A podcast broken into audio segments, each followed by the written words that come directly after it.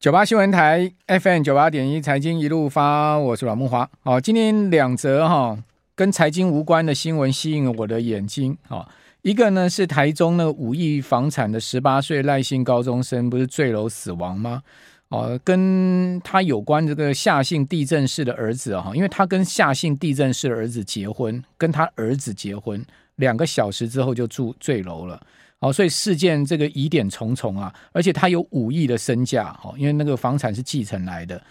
呃，结果呢，这个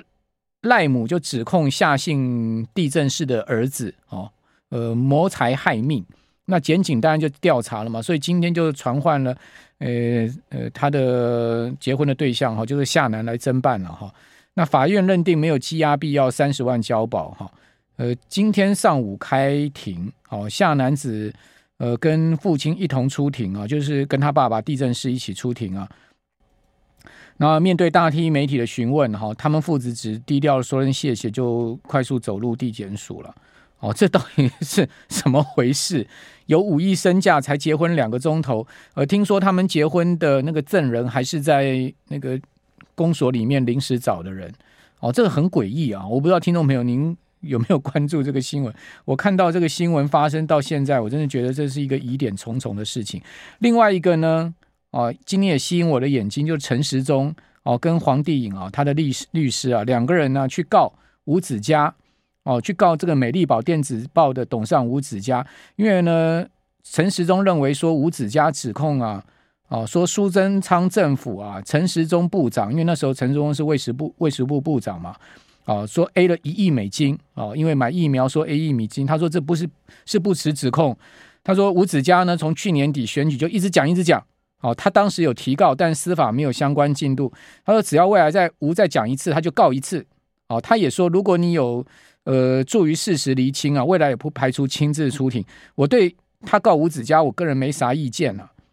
但是我对他按铃申告那个动作有点意见。陈部长，你是？呃，部长又是管健康的，你的肚子太大了吧？哦，大家如果看，我是看那个中中时电子报哦。平常大家看陈时中坐在那个地方，你看不到他的肚子嘛？哦，你也没有看到过他呃整个人站起来。哇，今天他那个左手这样一举按铃申告，那个大肚子完全凸显，那皮带都绑不住啊！哎，那个国民健康署不是有讲吗？腰围多一寸少活一年，是不是？国民健康署，嗯、呃，这个都有健康卫生相关、医疗相关，不都是呃相关？我们这个长官要做一下示范吗？哈，你的肚子真的太大，我对你这个肚子很有意见。好啦，大家可能觉得我多啰嗦了哈，这个啰嗦两句。那回到整个美股的部分哈，美股呢这礼拜当然还是会受到美国债务协商的困扰哈。不过上个礼拜超强的台股哈，到底是怎么回事？哦，真的是五二零行情做完了吗？哦，那另外呢，鲍威尔哈、跟伯南克两个现任跟前任的美国联准会主席哦，在上周末一同参加了哈、美国货币政策小组论坛。哦，那鲍威尔放出的鹰派说法哈，呃、应该也笃定六月不会再升息了。哦，但美股呢受到美债协商破裂影响下滑之后呢，鲍威尔放歌，股市又回涨哈。不过中场啊，四大指数还是收小跌了。好，那我们赶快来请教启发投顾的副总经理龙医生。好，医生你好。哎，木华哥晚安，听众朋友大家晚安。好，那上个礼拜的行情是五二零行情吗？是一次做完了吗？还是呃这礼拜还能续攻呢？好，那上个礼拜啊，台股呃大涨了七百点啊，那真的非常的强势啊。那我们看上礼拜五指数的买盘主要来自于谁呢？哈，那第一个是在外资的部分，啊，那外资在呃上个礼拜啊，这个几乎啊一个礼拜的这个买超幅度呢，哈，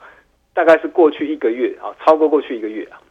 那可是外资在在这个地方呢，还会不会再继续大买台股？我觉得要观察两个指标，第一个就是美元的部分，美元如果再转强的话呢，哈，其实外资。在整个亚洲市场的布局来说，哦，大家都知道嘛，这个巴菲特他是一个指标人物嘛。那巴菲特他现在是买日本啊，好，买日本股市，这个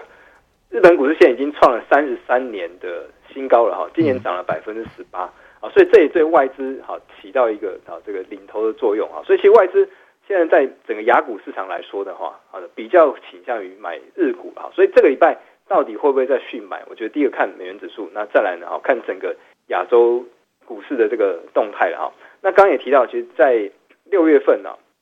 升息的这个几率啊，这个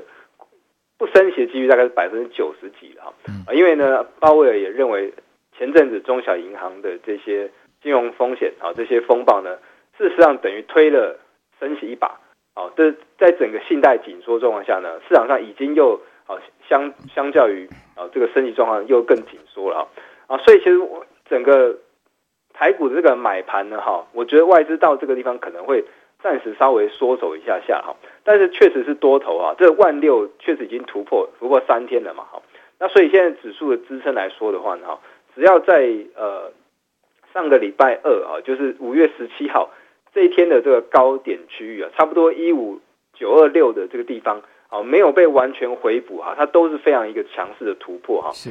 对。那在另外一个上个礼拜买盘，另外来自于谁呢？嗯、在自营商的部分。对啊，自营商为什么疯狂大买？听说是元大正带头买。对，那本土的这个最大券商哈，买超最多了哈，当然很很少看到自营商那种大买啊，台积电、红海啊、联发科啊，对，而且还买那个台湾五十啊那些 ETF。对，那甚至还有一天买超比外资还要多哈，真 的非常夸张哈。是，那我跟大家讲一下整个这个自营商、券商他们他们的这个操作模式呢，哈，因为我以前带过券商啊，这个稍微跟大家分享一下。OK，自营部他在这个操作呢，因为是拿老板的钱来做操作啊，就是他是真金白银哈，拿拿老板的钱在市场上进出哈，对，所以他比较不愿意承受太大的风险，嗯，哦，就是他比较不会去。单赌一个方向，而赌多或赌空这样的一个操作，大部分呢，他会是做一种套利啊，或者是做这种避险的操作啊。我以前在这个认认识一些自营部交易员哈，这大家不知道停损设多少多少趴哈，像木华哥可能可以设宽一点，二十趴、三十趴。哦，没有哎、欸，啊，我大概八趴我就停损了。啊哈，但那那是一次一次停损。我输了，我输了，我输了。不会不会，这每个人风险程度不承受度不一样。自营部啊，通常他们那个绩效如果赔一个八趴十趴，就马上被 fire 走人哈？是吗？或或老板那么狠啊？会被电到爆炸？对.真的就是要求绝对的绩效啊，就是他们的这个，因为超不了老板的钱嘛，所以风险考量会放在第一顺位。那不是每天都战战兢兢？对，所以他们会做这种比较比较套利或者是比较稳定策略。也是之前他们长期做一种策略，就是呢，哈，这个买进好。买进期货哈，然后去空一篮子的股票，对啊，空一篮股票，这个就造成一种套利的空间了哈。他买很多期货啊，然后呢，去空很多的这个现货，台积电啦、哈联发科、红海啊，去做这样套利的交易。哎，可是呢，刚好上个礼拜啊，期货大涨，好，然后呢，外资也大买，然后天时地利人和，台股一下子冲破万六。刚好上个礼拜三又是台子期的结算，哦，那它的这个期货部位是赚钱嘛？那照理来说啊，它的如果套利的这个状况要持续进行的话，它应该去空很多的这个现货哈，这样才达到一个套利。哎，但是期货大涨之后呢，反而这个现货就不不空了，好，这就是干脆就放单边了。那我们也看到呢，其实在整个期货哦，放手一搏了就对了。对，那也看到在这个月的。转仓之后的期货呢，其实期货的净多单已经没有那么多，甚至转为净空单哈，所以就是它的这整个套利策略呢是有点反过来的，好，这这是有有可能了哈，它这是我我的猜测了哈，有可能变成呃空期货是有可能哦，对，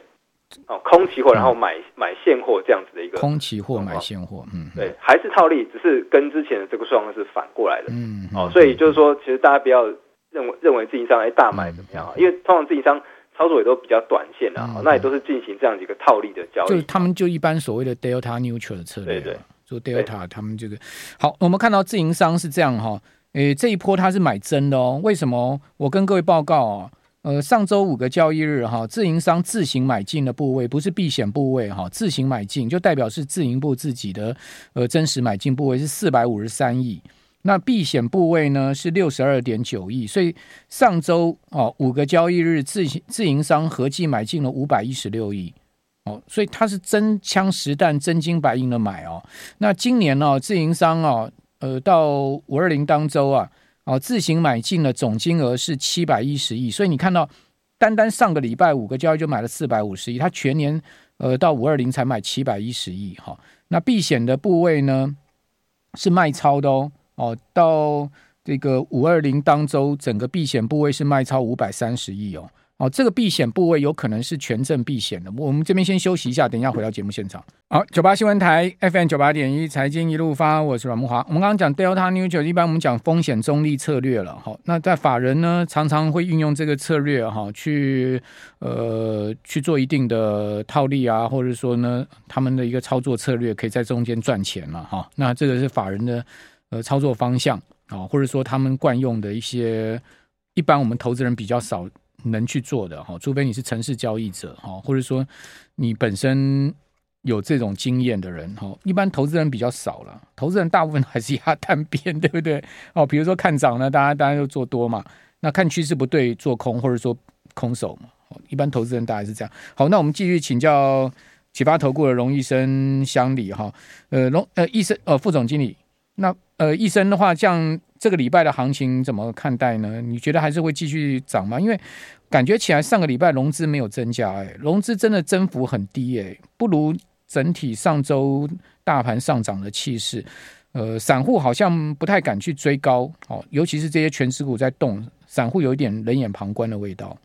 嗯，那确确实在上周的筹码看起来，啊，融资没有增加太多，那连小台子啊，小台子都是做空的啊，就显示整个散户筹码呢，哈，那在这边是比较中性偏空的。啊，那外资筹码呢？哈，法人筹码就是比较偏多的哈，所以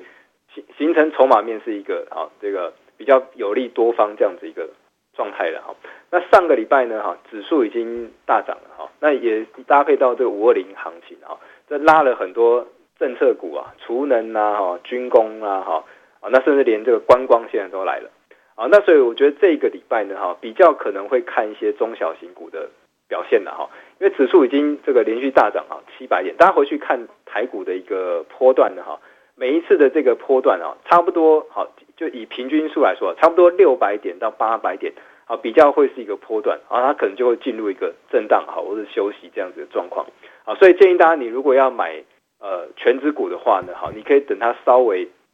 个冷冷静一下。那其实今年非常多的哦电子的这个题材，像是 AI 相关的啦，哈，那很多的。电子股在今年的这个 Q2 呢啊，都有可能会见低的哈，像这个记忆体啊，就是其中一个族群，像美美光啊，这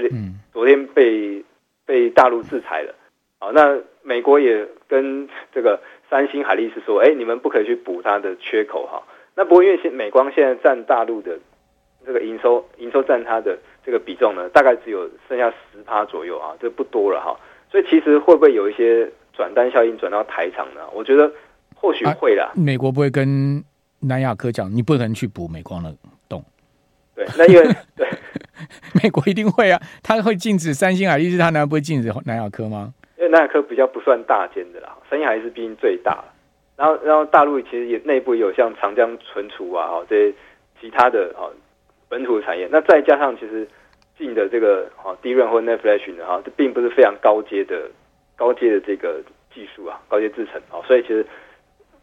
或许会有转单到台股，但我觉得不是那么多哈。但是我们可以看到一个迹象，就是呢，哈，在之前三星、好还一直都减产了哈，然后呢，哈，记忆体的这个报价好往下降的这个幅度也趋缓啊，所以今年第二季呢，哈，都非常有可能就是好记忆体的价格会见到低点哈。那它也是属于这样的一个景气循环股哈。那也就是每一次好这个。报价来到低点啊，厂商就开始减产啊，其实之后就开始慢慢往上走啊，这跟疫情的当中发生的一些这个道理是雷同的啊，所以其实今年非常多的电子股呢哈，大家可以好好把握哈，第二季啊，像是这刚提到记忆体啦哈，像 MLCC 也有这个迹象了哈，哦，那还有像啊这 ABF 窄板啦哈，这很多啊，尤其是搭上 AI 好相关这个顺风车的哦，今年 NVIDIA 这个已经快要过过这个去年的高点了哈，这个。真是整个啊，在科技股、尖牙股里面呢，相对这个最强势啊，所以可见呢，AI 相关的这个题材呢，应该有机会延续到下半年哈。嗯嗯。好，那我们看到，其实在，在呃整个柜买指数部分呢，哈，也是好呈现一个比较偏呃震荡的走势。那每一次来到相对一个低点，差不多是两百零二到两百零五这个位置的哈。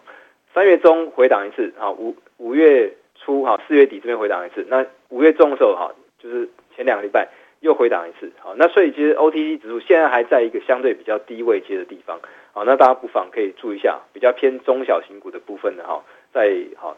这这个礼拜啊，我觉得应该哈会比较精彩，哈，比较有行情的哈。那除了刚刚提到的哈这些储能、好军工哈这个政策相关的哈，那旅游观光哈也是最近才这一两个礼拜才窜出来的题材哈。那先是国台办说呢，哎，欢迎这个啊台湾来来大陆旅游哈，然后观光局啊出面说，哎，我我们还没有开放了哈。那因为其实观光局这边也希望两边都可以哈同时互惠嘛，好同时进行，不要只是啊台湾民众去大陆旅游。好，那我所以，所以我觉得礼拜五下午好出现观光局好否认这样的一个说法，哎，可是今天其实观光表现还蛮强势的哈。那也就是说，其实台湾。的这个观光旅游啊，前一阵子是涨一些内需相关的啊，比如说像饭店啦，哈，比如说像啊这个国内吃喝玩乐啦，哈，又发啊六千元消费券啊，那这一些国内内需消费其实涨是一波起来，可是，在旅行社呢，哈，还没有啊真的表现非常多哈。嗯、那尤其最近这个三富啊，长荣航表现的不错啊，对，上三十了股价，对，长荣航、华航哈，这个表现真的是。好，开始有一些低档转强状况哈，那外资也开始在买哈，而且这两天的这个量能哈，都开始层级往上提升了哦，所以我觉得其实观光哈、航空，你看不管是好空运的啦哈，还有像这个旅行社这一波非常可能是玩真的了哈。那最最妖的是这个，可是已经涨那么多呢？对，二七四三的这个三副哈，这短短大概七八个交易日，直接股价涨一倍啊，